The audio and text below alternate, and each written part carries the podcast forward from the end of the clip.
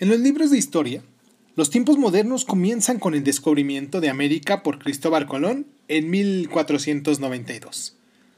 Recordemos la importancia de ese periodo en el arte.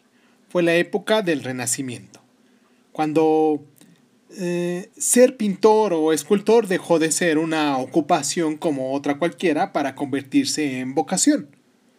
Fue también la época en que la Reforma, en su lucha contra las imágenes en las iglesias, puso fin en vastas regiones de Europa al empleo frecuente de cuadros y las estatuas, obligando al artista a buscarse un nuevo mercado. Pero por relevantes que fuesen todos estos acontecimientos, no ocasionaron una ruptura brusca.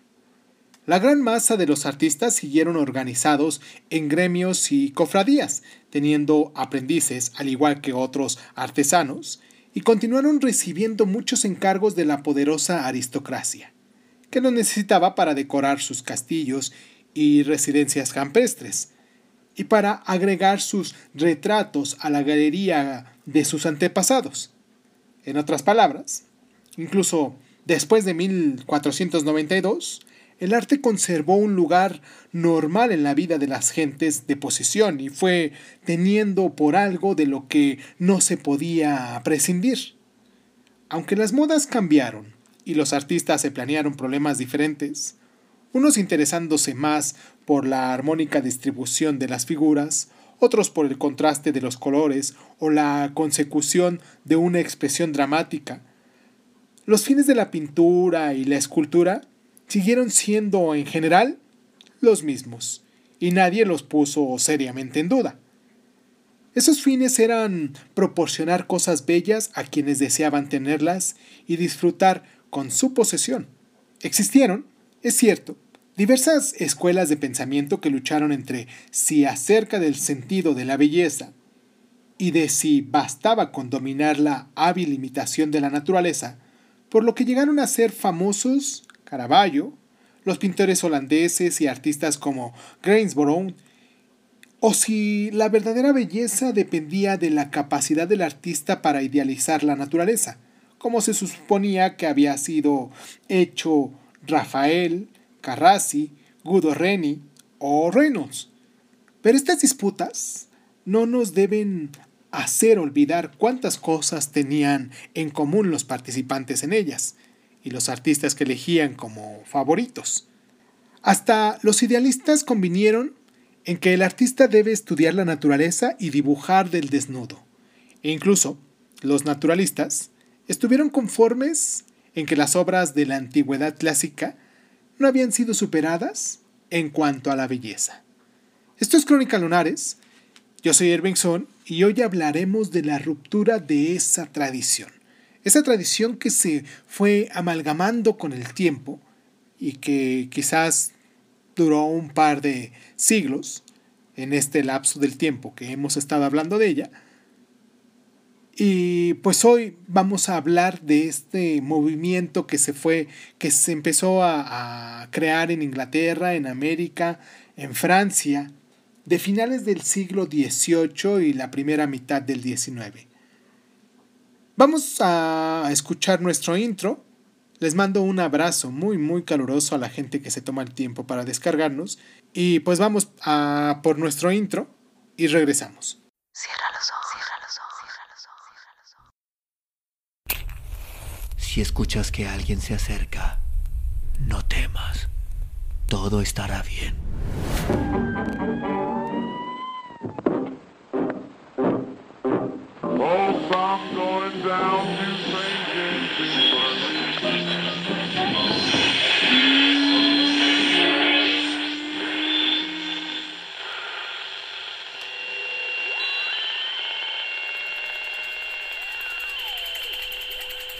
Estás escuchando, Crónica, Crónica, Crónica el lugar, donde, donde, donde, donde tus oídos. Bienvenido. Como decíamos bien, hacia finales del siglo XVIII, esas coincidencias empezaron a desaparecer. Llegamos con ello a los tiempos verdaderamente modernos, que se iniciaron cuando la Revolución Francesa de 1789 puso término a tantas de las premisas que se habían tenido por seguras durante cientos, sino miles de años. El cambio en las ideas del hombre acerca del arte tuvo sus raíces, al igual que la Revolución Francesa, en la Edad de la Razón.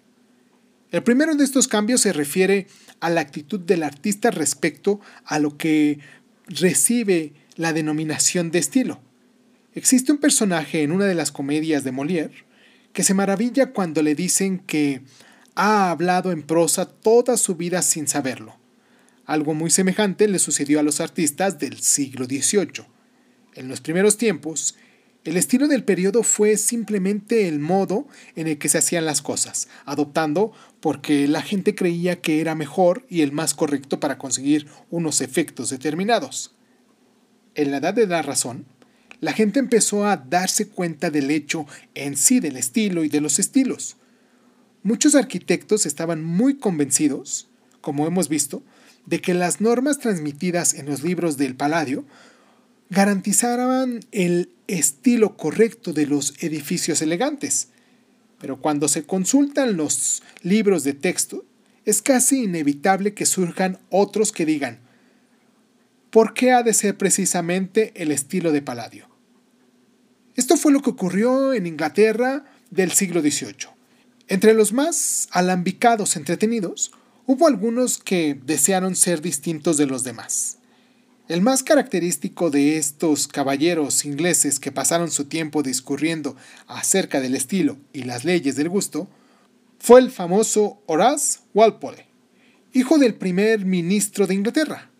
Fue Walpole quien resolvió que era una tontería construir su residencia campestre en Strawberry Hill, igual a cualquier otra villa del correcto estilo payadino. Sus gustos tendían al romanticismo y a lo fantástico, destacándose por su extravagancia. En perfecta consonancia con ese carácter estuvo su decisión de construir su casa en Strawberry Hill en estilo gótico, como un castillo del pasado visto a la luz romántica. Y para tal, vayamos a ver nuestra ilustración 311.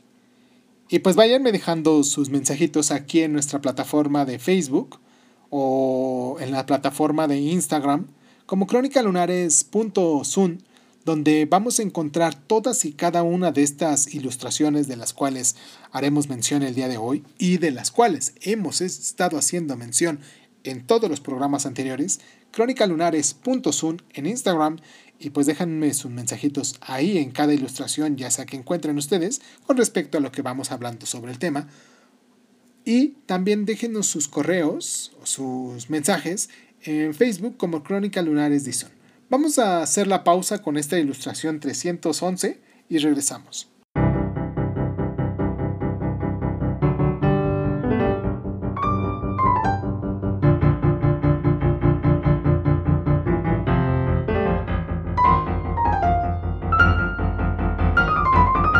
En aquel tiempo, hacia el año 1770, la villa gótica de Walpole se tuvo por una rareza de un hombre que quería hacer ostentación de sus aficiones por lo antiguo, pero considerada a través de lo que vino más tarde, fue algo más.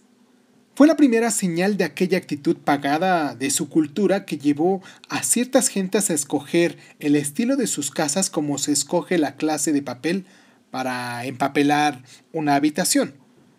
No fue el aludido el único síntoma de esa clase. Mientras Walpole escogía el estilo gótico para su residencia campestre, el arquitecto William Chambles estudió el estilo arquitectónico y el arte de los jardines chinos para construir su pagoda china en Cree Gardens. La mayoría de los arquitectos, ciertamente, continuaron fieles a las formas clásicas de la arquitectura renacentista, pero incluso ellos se fueron apartando cada vez más del estilo correcto, mirado con algún recelo la tradición y la práctica del modo de construir que se había desarrollado a partir del Renacimiento. Advirtieron que muchas de esas prácticas no se hallaban corroboradas realmente por los edificios clásicos de Grecia. Se dieron cuenta, con asombro, de que lo que se había tenido por normas de la arquitectura clásica desde el siglo XV había sido tomado de unas cuantas ruinas este, romanas de un periodo más o menos decadente. Hacia esa época, los templos de las Atenas de Pericles fueron redescubiertos y grabados por celosos viajeros, apareciendo sorprendentemente distintos de los diseños clasicistas del libro de Palladio. Así, estos arquitectos empezaron a preocuparse del estilo verdaderamente correcto. El renacer gótico de Walpole rivalizó con un renacer griego, que culminaría en el periodo de la regencia. Fue en ese periodo en el que muchos balnearios ingleses alcanzaron su mayor prosperidad. Y es en esas ciudades donde mejor se puede estudiar las formas del renacer griego. Nuestra ilustración 312 nos muestra una casa en Cheltenham's Spa, perfectamente modelada en el más puro estilo gónico de los templos griegos. Y para tal recordemos nuestra ilustración 60. Ahora bien, la ilustración 313 nos ofrece un ejemplo del renacer del orden dórico en su forma original, tal como lo hemos visto en el Partenón. Vayamos a la ilustración 50. Se trata de un proyecto para una villa, obra del famoso arquitecto John Swane. Si comparamos con la villa palladiana, construida por William Kent unos 80 años antes, recordemos nuestra ilustración 301 de la semana pasada, la superficial semejanza no hace más que destacar la diferencia. Ken empleó libremente las formas que encontró en la tradición para componer su edificio. El proyecto de Swane, en comparación, parece un ejercicio del correcto empleo de los elementos del estilo griego. Esta concepción de la arquitectura como ampliación de normas estrictas y sencillas tenía que complacer a los campeones de la razón, cuyo poder e influencia siguieron incrementándose en todo el mundo. Así pues, no sorprende que un hombre como Thomas Jefferson, uno de los fundadores de Estados Unidos y su tercer presidente, proyectara su propia residencia Monticello en este preciso estilo neoclásico. Veamos nuestra ilustración 314. O que la ciudad de Washington con sus edificios públicos, se proyectara de acuerdo con las formas del renacer griego. En Francia, asimismo, la victoria de este estilo se afianzó tras la Revolución Francesa. La vieja tradición de los arquitectos y decoradores del barroco y el rococó quedó identificada con el pasado que acababa de descartarse. Había sido el estilo de los castillos de los reyes y la aristocracia, y los hombres de la Revolución se tenían por ciudadanos libres de una nueva Atenas. Cuando Napoleón, manifestándose como campeón de las ideas revolucionarias, alcanzó el poder en Europa, el estilo neoclásico de la arquitectura se convirtió en el estilo del imperio. También hubo en el continente un renacer gótico, codo con codo con el nuevo renacer del puro estilo griego, impulsado en general por aquellos espíritus que desconfiaban del poder de la razón para reformar el mundo y suspiraban por un retorno a la denominada época de la fe. En pintura y escultura, la ruptura de la cadena de la tradición acaso no se percibiera tan inmediatamente como en la arquitectura, pero es muy posible que aún tuviera mayores consecuencias. También aquí las raíces de la subversión se hundían en el siglo XVIII. Ya hemos visto lo insatisfecho de la tradición artística que se sintió Hogarth, y que como se puso deliberadamente a crear un nuevo tipo de cuadro para el nuevo público. Recordemos por otro lado cuánto deseó Reynolds mantener la tradición, como si advirtiera que estaba en peligro. Este residía en el hecho mencionando de que la pintura había dejado de ser una profesión cualquiera cuyos conocimientos se transmitían de maestro a discípulo. Se había convertido, por el contrario, algo así como la filosofía que tenía que ser, eh, que se tenía que enseñar en academias. La misma palabra academia sugiere ese cambio de actitud deriva del nombre de la villa en la que el filósofo griego Platón enseñó a sus discípulos y que poco a poco se fue haciendo extensiva a los grupos de hombres cultos en busca de la sabiduría. Los artistas, en un principio, denominaron academia a sus lugares de reunión, para poner en manifiesto su equiparación con los eruditos a los que concedía tanta importancia, pero hasta el siglo XVIII, esas academias no llegaron gradualmente a enseñorearse de la función de enseñar arte a sus alumnos. Así, los viejos sistemas por los que los grandes maestros del pasado habían aprendido su oficio moliendo colores y colaborando con sus mayores, cayeron en desuso.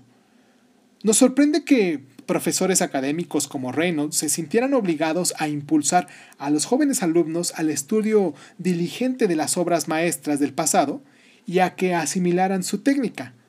Las academias del siglo XVIII estuvieron bajo el patronazgo real para poner de manifiesto el interés que el rey se tomaba por las artes en su nación, pero para que las artes floreciesen, ¿acaso eran menos importante que se enseñasen en instituciones reales que que se hubiesen suficientes personas dispuestas a adquirir cuadros o esculturas de artistas de su tiempo?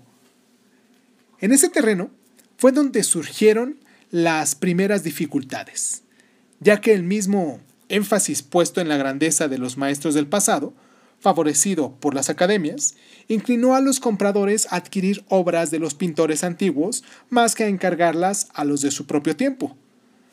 Para poner remedio a la situación, las academias, primero en París y más tarde en Londres, comenzaron a organizar exposiciones anuales de las obras de sus miembros. Hoy estamos tan acostumbrados a la idea de que los pintores pinten y los escultores modelen sus obras con vistas a enviarlas a una exposición que atraiga la atención de los críticos de arte y de los compradores, que difícilmente podemos darnos cuenta de la importancia extraordinaria de este cambio. Esas exposiciones anuales eran acontecimientos sociales que constituían el lugar común de las conversaciones entre la sociedad culta haciendo y deshaciendo reputaciones. En vez de trabajar para clientes particulares cuyos deseos comprendían o para el público en general, cuyos gustos prevían, los artistas tuvieron que trabajar para triunfar en una exhibición en la que siempre existía el riesgo de que lo espectacular y pretencioso brillase más que lo sincero y sencillo. La tentación fue, en realidad, muy grande para los artistas sugiriéndoles la idea de llamar la atención escogiendo temas melodramáticos para sus cuadros y confiando en las dimensiones y la estridencia del color para impresionar al público. Pero eso no es de extrañar que algunos artistas genuinos desdeñaran el arte oficial de las academias y que el choque de las opiniones entre aquellos cuyas facultades se permitieran coincidir con los gustos del público y que, por el contrario, se sentían excluidos, amenazaran con destruir el ámbito común en el que el arte había desarrollado hasta entonces. Quizás el efecto más inmediato y visible de esta profunda crisis fue que los artistas de todas partes se pusieron a buscar nuevos temas.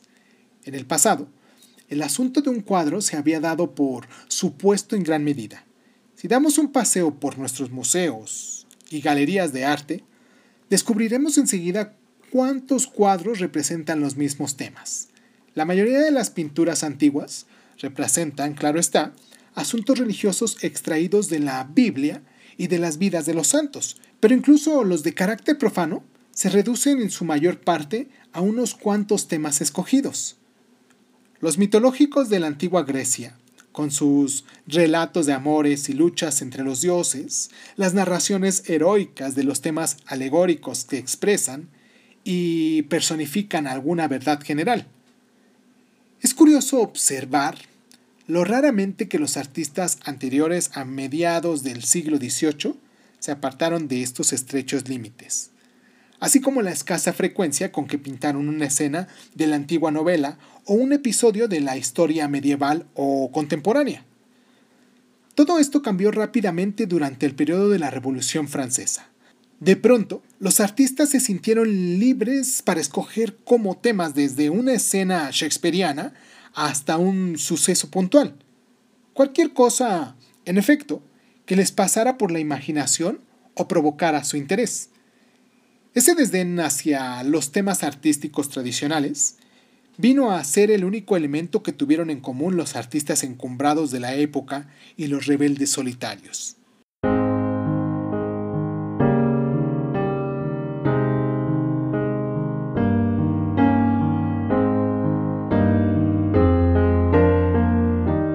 No puede ser casualidad que esta ruptura de las tradiciones artísticas europeas fuera realizada en parte por artistas llegados a Europa desde el otro lado del océano, estadounidenses que trabajaron en Inglaterra. Por supuesto, esos artistas se sintieron menos impulsados a aceptar las costumbres del viejo mundo y más dispuestos a intentar nuevas experiencias. El estadounidense John Silverton Copley es un artista típico de este grupo. Nuestra ilustración 315 nos muestra uno de los grandes cuadros que produjo gran impresión cuando fue expuesto por primera vez en el año 1785. El tema era insólito. El erudito shakespeariano, Malón, amigo del estadista Edmund Burke, se lo sugirió al pintor, proporcionándole también todos los datos históricos necesarios. Se trata del célebre incidente surgido cuando Carlos I de Inglaterra solicitó de la Cámara de los Comunes la detención de los cinco de sus miembros y el presidente de la Cámara desafió la autoridad regia negándose a entregarlos. Un episodio semejante, relativamente próximo, nunca había constituido el tema de un cuadro de grandes proporciones. El procedimiento que Copley escogió para su tarea tampoco tenía precedentes. Se propuso reconstruir la escena tan fielmente como le resultara posible, esto es, tal como se lo habría desarrollado ante los ojos de quienes fueron testigos de ella. No escatimó esfuerzos ni molestias para reconstruir los hechos históricos. Consultó a historiadores y anticuarios, sobre cómo era la cámara del siglo XVII y sobre los trajes que se llevaban, viajó por el país recogiendo tantos retratos como le fue posible de hombres que sabían que habían sido miembros del Parlamento en aquel crítico instante. En suma, procedió como podía hacerlo hoy un concienzudo director de escena al reconstruir un suceso análogo para una película o una obra de teatro.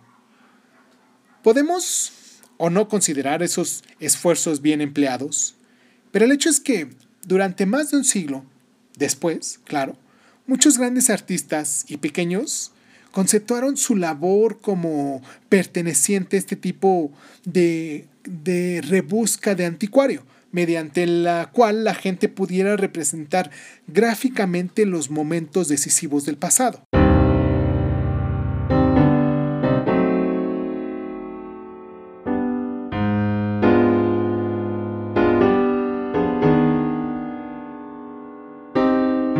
En el caso de Copley, ese intento de evocar el choque dramático entre el rey y los representantes del pueblo no constituía ciertamente una tarea desinteresada del anticuario.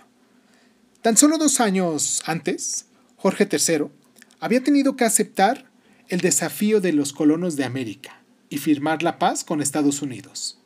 Burke, de cuyo círculo procedió la sugerencia del tema, se había opuesto tenazmente a la guerra, que consideraba injusta y desastrosa. El sentido de la precedente degeneración de las pretensiones del rey evocada por Copley, todos se lo entendieron muy bien. Se dice que cuando la reina vio el cuadro, se apartó de él, desagradablemente sorprendida, y que después de un largo y penoso silencio le comentó al joven estadounidense, diciéndole ¿Hubiera podido, señor Copley, escoger un tema más afortunado para el ejercicio de su pincel? Ella ignoraba cuán desafortunada llegaría a revelarse esta evocación. Los que recuerdan la historia de aquellos años quedarán sorprendidos por el hecho de que, apenas cuatro años más tarde, la escena del cuadro volvió a reproducirse en Francia. Esta vez fue Mirebaud quien denegó al rey el derecho a poner obstáculos a los representantes del pueblo, dado de este modo la señal para el comienzo de la Revolución Francesa del año 1789. Vamos a hacer una pequeña pausa aquí en el programa para recordarles nuestras plataformas donde pueden dejarnos ustedes sus comentarios, donde pueden dejarnos ustedes incluso sus, sus imágenes también en relación a lo que estamos hablando, aquí en Crónica Lunares de Sun de Facebook. En YouTube también nos encuentran con el mismo nombre. Y en crónicalunares.sun nos pueden encontrar en Instagram para que ustedes observan todas y cada una de las imágenes de las que hemos venido hablando aquí en el programa. Que bien vale la pena echarle un ojo e irlas observando mientras vamos escuchando este audio. Y pues nada, vamos a la pausa. Les agradezco mucho el tiempo que se toman para descargarnos. Y pues vamos y regresamos, ¿les parece?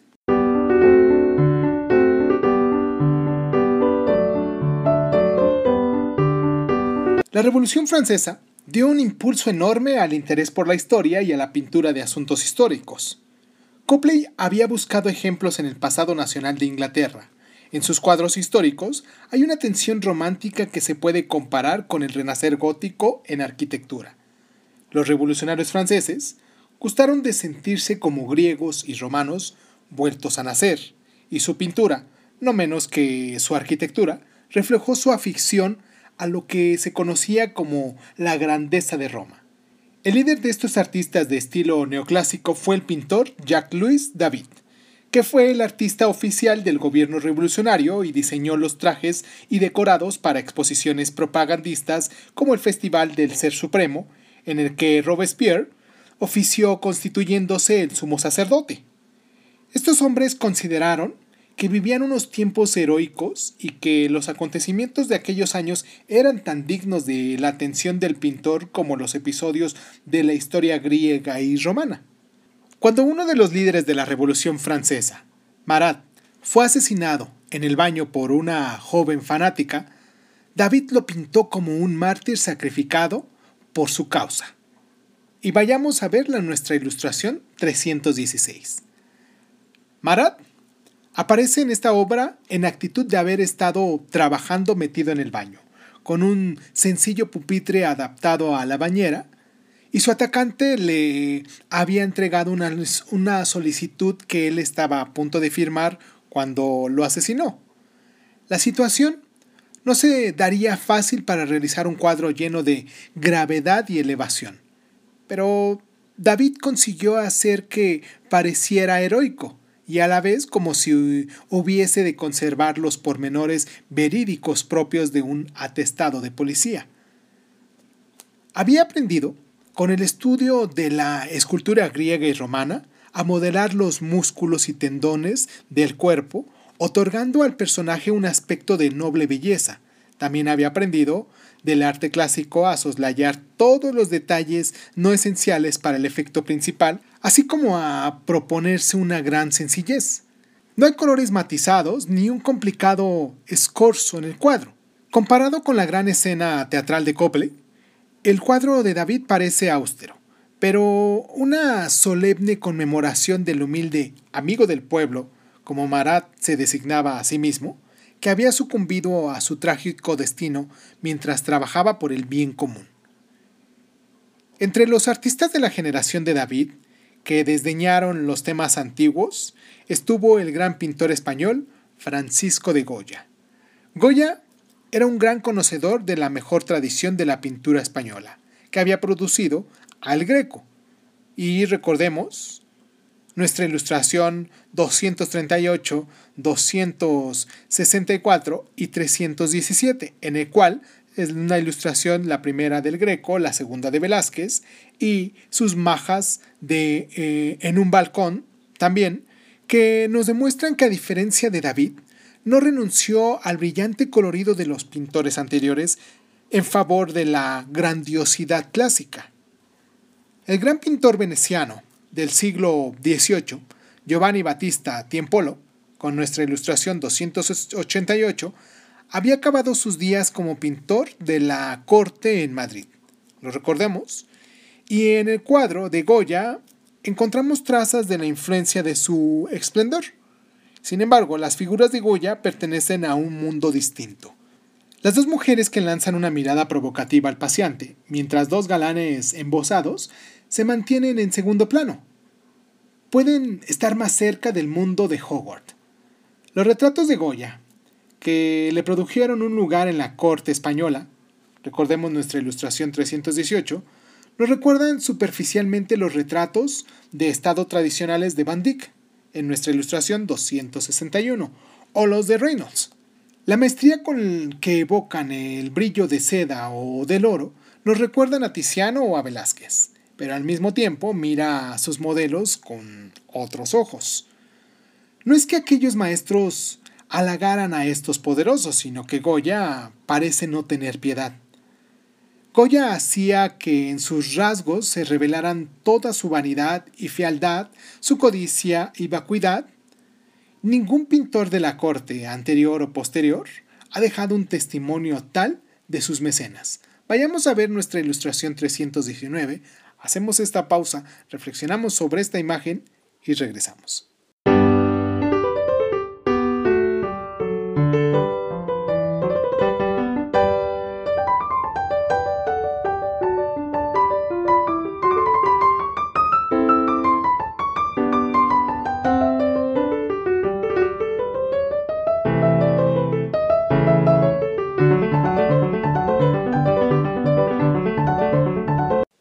Como pintor de retratos se mantuvo Goya independientemente de los convencionalismos del pasado.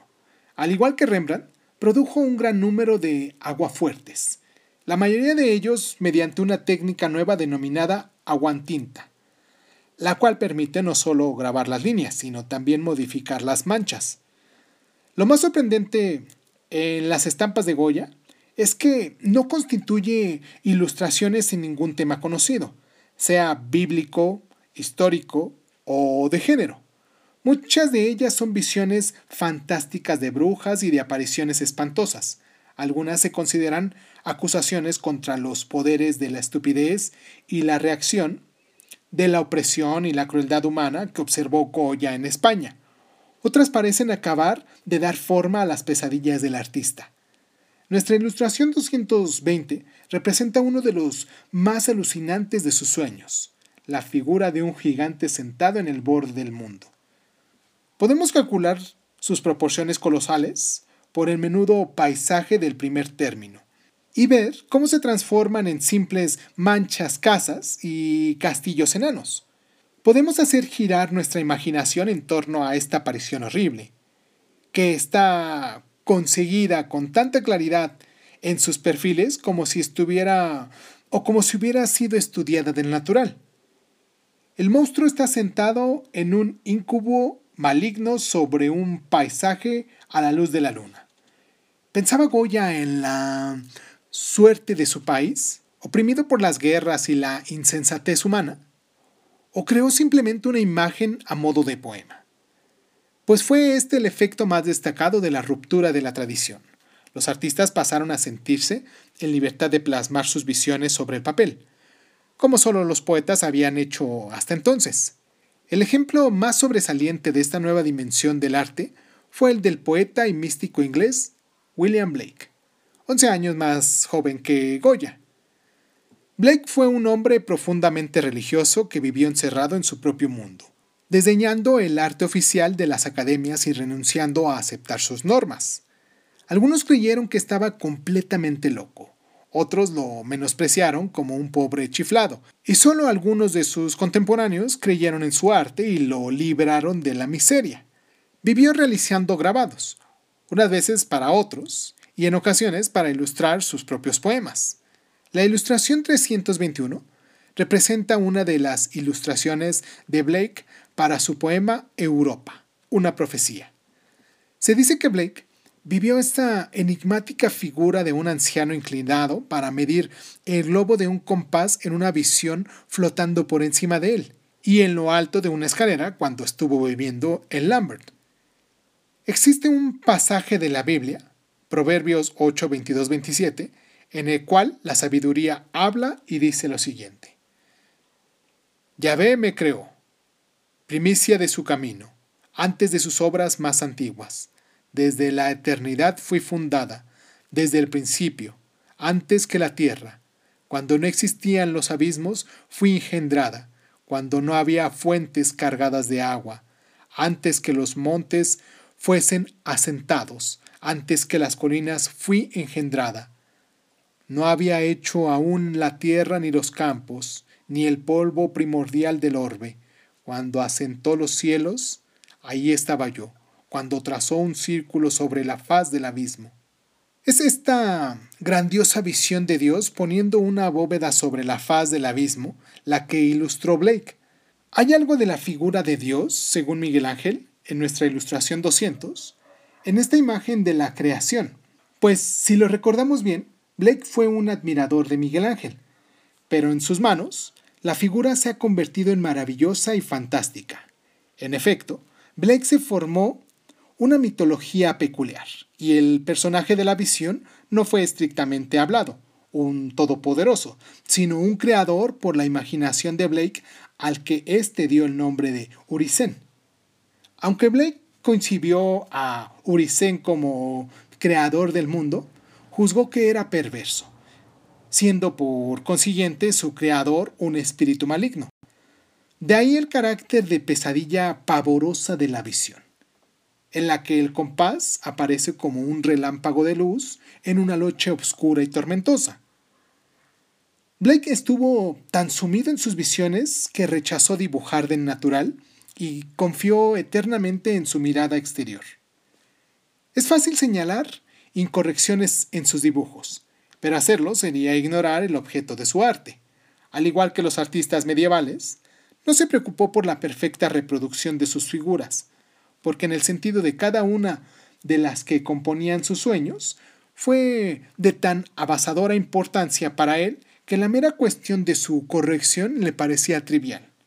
Fue el primer artista, después del Renacimiento, que de este modo se rebeló conscientemente contra las normas establecidas por la tradición, y no podemos condenar a sus contemporáneos por haberlo juzgado horriblemente. No hace siquiera un siglo que fue universalmente reconocido como una de las figuras más importantes del arte inglés.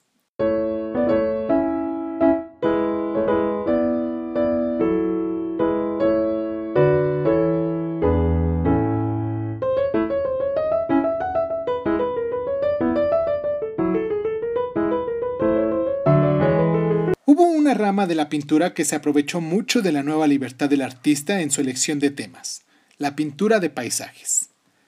Hasta entonces, se había considerado una rama menor del arte. En particular, los pintores que habían consagrado su existencia a pintar vistas de las residencias campestres, parques o perspectivas pintorescas, no eran considerados artistas serios. Esta actitud cambió un tanto como consecuencia del espíritu romántico de finales del siglo XVIII y grandes artistas se consagraron a elevar este género de pintura a una nueva dignidad. En esto, también la tradición podía servir de ayuda y obstáculo a la par, y resulta sugestivo observar de qué forma tan distinta dos paisajistas ingleses de la misma generación abordaron el problema. Uno fue Joseph Mallord William Turner. El otro, John Constable. Existe algo en el contraste entre estos dos hombres que nos recuerda el que existió entre Reynolds y Gainsborough. Pero en los 50 años que separan sus generaciones respectivas, el abismo abierto entre las actitudes de ambos rivales se, se hizo mucho mayor. Turner, como Reynolds, fue un artista de un éxito extraordinario cuyas obras causaba con frecuencia sensación en la Real Academia. Tanto Reynolds estuvo obsesionado por, la, por el problema de la tradición, siendo la ambición de su vida situarse al nivel, si no sobrepasarlo, del famoso paisajista Claude Lorraine. Recordemos nuestra ilustración 255. Cuando legó sus cuadros y bocetos a la nación, puso como condición que uno de ellos, la ilustración 230, 322, perdón, permaneciera siempre colgado al lado de una obra de Claude Lorraine. Turner no se hizo mucha justicia a sí mismo, incitando a esta comparación. La belleza de los cuadros de Claude Lorraine reside en su serenidad y sencillez apacible, en la claridad y precisión de su mundo de ensueño y en la ausencia de efectos estridentes. Turner tuvo también visiones de un mundo fantástico bañado en luz y de belleza refulgente, pero no fue el suyo un mundo apacible, sino en movimiento. no sencillamente armónico, sino de espectacularidad deslumbradora. Amontonó en sus cuadros todos los efectos que podían hacerlos más sorprendentes y dramáticos, y de haber sido menos artista de lo que fue, este deseo de impresionar al público muy bien podría haberlo conducido a resultados desastrosos. Sin embargo, fue tan soberbio tramoyista. Trabajó con tan buen gusto y con tanta pericia que evitó ese peligro, y sus cuadros menores nos dan, en efecto, la concepción más grandiosa y sublime de la naturaleza. Nuestra ilustración 323 nos muestra una de las más atrevidas obras de Turner, la que representa un vapor en medio de la ventisca. Si comparamos esta agitada composición con la marina de Bierger, recordemos nuestra ilustración 271, podremos calcular el grado de osadía de la concepción de Turner. El artista holandés del siglo XVII no solo pintó lo que vio de una rápida ojeada, sino hasta cierto punto lo que sabía que había. Sabía cómo estaba construido un barco y cuál era su aparejo, y contemplando su obra resulta fácil reconstruir estos navíos. Nadie podía reconstruir un vapor del siglo XIX ateniéndose a la marina de Turner. Todo lo que él nos proporciona es la impresión del sombrío casco y el gallardete ondeando bravemente en la punta del mástil. La impresión de una lucha con el mar furioso y la amenazadora tempestad. Casi percibimos el ímpetu del viento y el golpe de las olas. No podemos detenernos en los pormenores. Todos han quedado absorbidos por el deslumbramiento de la luz y la sombría oscuridad de la tormenta. No sabemos si Turner vio tormentas de esta clase, ni si son realmente así en el mar, pero sabemos que su representación es una tormenta sobrecogedora y terrible, como la que imaginamos al leer un poema romántico o al escuchar música romántica. En Turner, la naturaleza traduce y expresa siempre emociones humanas. Nos sentimos pequeños y abrumados ante fuerzas que no podemos gobernar por lo que nos vemos impulsados a admirar al artista que ha tenido a merced suya las fuerzas de la naturaleza. Las ideas de Constable eran muy diferentes. Para él, la tradición con la que quería rivalizar Turner, superándola incluso, apenas era cosa de un engorro. Esto no quiere decir que no fuese capaz de admirar a los maestros del pasado pero él quiso pintar lo que veían sus propios ojos, no con los de Claude Lorraine. Puede decirse que prosiguió el camino del arte donde Gainsborough lo había dejado. Recordemos nuestra ilustración 307. Pero incluso Gainsborough eligió los temas que eran más pintorescos según un criterio tradicional. Pero aún habían seguido considerando la naturaleza como un fondo agradable ante el cual situar escenas idílicas. Para Constable, todas esas ideas carecían de importancia, porque no deseaban nada más que la verdad. Hay espacio suficiente para un pintor normal, escribió un amigo en 1802. El gran vicio de nuestra época es la audacia, el intento de hacer algo más allá de la verdad. Los pasajistas elegantes que seguían tomando a Claude Lorraine por modelo pusieron en juego un gran número de recursos, con ayuda de los cuales cualquier aficionado podía componer un verdadero cuadro agradable. Un árbol sugestivo en el primer término serviría como violento contraste de las distantes perspectivas que podían abrirse en la parte central. Las gamas de color se elaboraban primorosamente. Los colores cálidos, con preferencia por las tonalidades pardas y doradas, debían estar en primer término, los fondos debían diluirse en tintas de azul pálido. Había recetas para pintar nubes y recursos especiales para reproducir la corteza de los robles nudosos. Constable despreció todas estas reglas preestablecidas. Se dice que un amigo suyo le reconvino porque no daba a su primer plano el requerido color castaño de un viejo violín y que Constable cogió un violín y lo colocó delante de él sobre la hierba para demostrarle la diferencia entre el verde jugoso, tal como lo vemos, y los tonos cálidos que exigían las reglas convencionales. Pero Constable no quería sorprender a nadie con innovaciones atrevidas sino que tan solo procuraba ser fiel a su propia visión. Salía al campo a tomar notas de natural y reelaborarlas después de su estudio. Muchas veces sus apuntes, recordemos nuestra ilustración 324, son más atrevidos que sus cuadros terminados, pero aún no había llegado el momento de que el público aceptara el esbozo de una rápida impresión como obra digna de ser expuesta. Con todo, los cuadros causaron sensación cuando se expusieron por primera vez.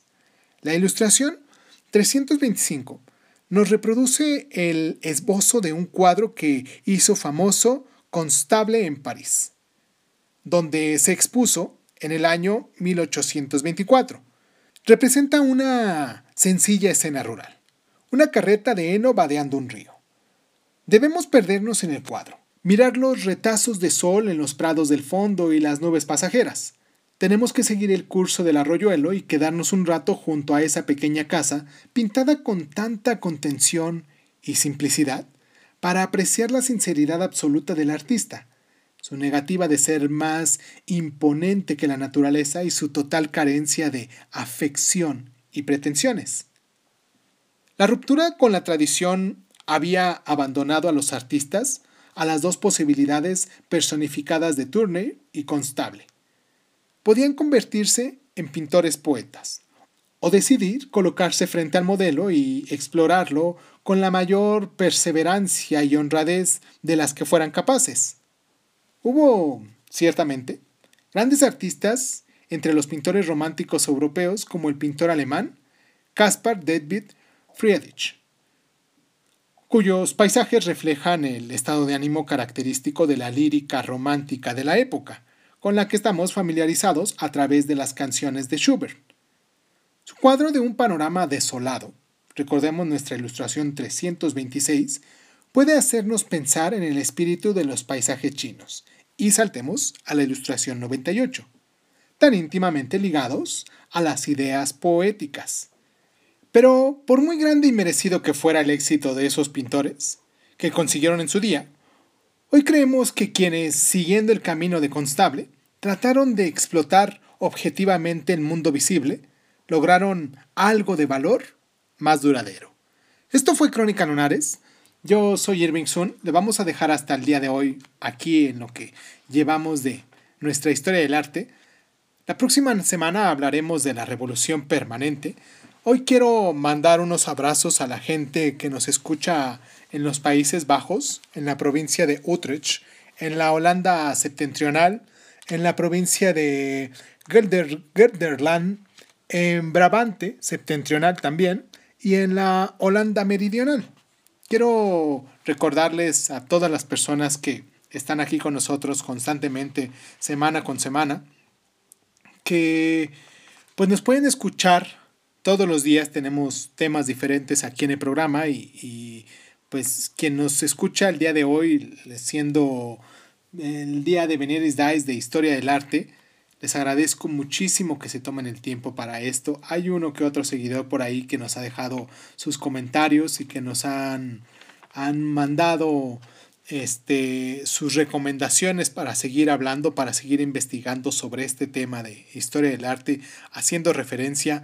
Y pienso que cuando terminemos esta corriente que hemos estado haciendo al, haciendo al paso del tiempo, pues quizás nos demos a la tarea de hacerlo de una forma más minuciosa, hablando de ciertas pinturas, a lo mejor ya por capítulo, eh, quizás los capítulos sean un poquito más cortos, pero pues nos podemos enfocar en este día que tenemos porque realmente pienso que esto que estamos haciendo quizás lo terminemos para el próximo mes, el próximo mes de enero, ya estemos terminando con esto de la historia del arte, pero nos metemos de lleno a cápsulas de historia de, de las pinturas que, que pues conocemos, quizás pasemos por épocas, o no sé, todavía no lo tenemos eh, programado, pero pues eh, lo que quiero es mandarles un abrazo a todas las personas que se toman el tiempo, pero en especial ahora a estos de Países Bajos, porque nos dijeron que, que les mandáramos un saludo, un abrazo muy, muy afectuoso. Hoy siendo 17 de diciembre, estamos próximos a la Navidad, la próxima semana vamos a, a tener nuestra Nochebuena aquí en Crónica Lunares de Sun con este programa de, de la revolución permanente de, de, de, historia del arte. Hablaremos del siglo XIX la próxima semana. Les mando por lo mientras un abrazo muy afectuoso, muy caluroso para estas fechas que son un poquito frías acá en el lado boreal y en el lado austral, pues un abrazo también muy afectuoso, aunque no sea tan caluroso porque sabemos que de ese lado está haciendo también bastante calor. Y pues nada, esto es Crónica Lunares, yo soy Irving Sun y pues muchísimas gracias y pues muchísimas gracias, muchísimas gracias por estar.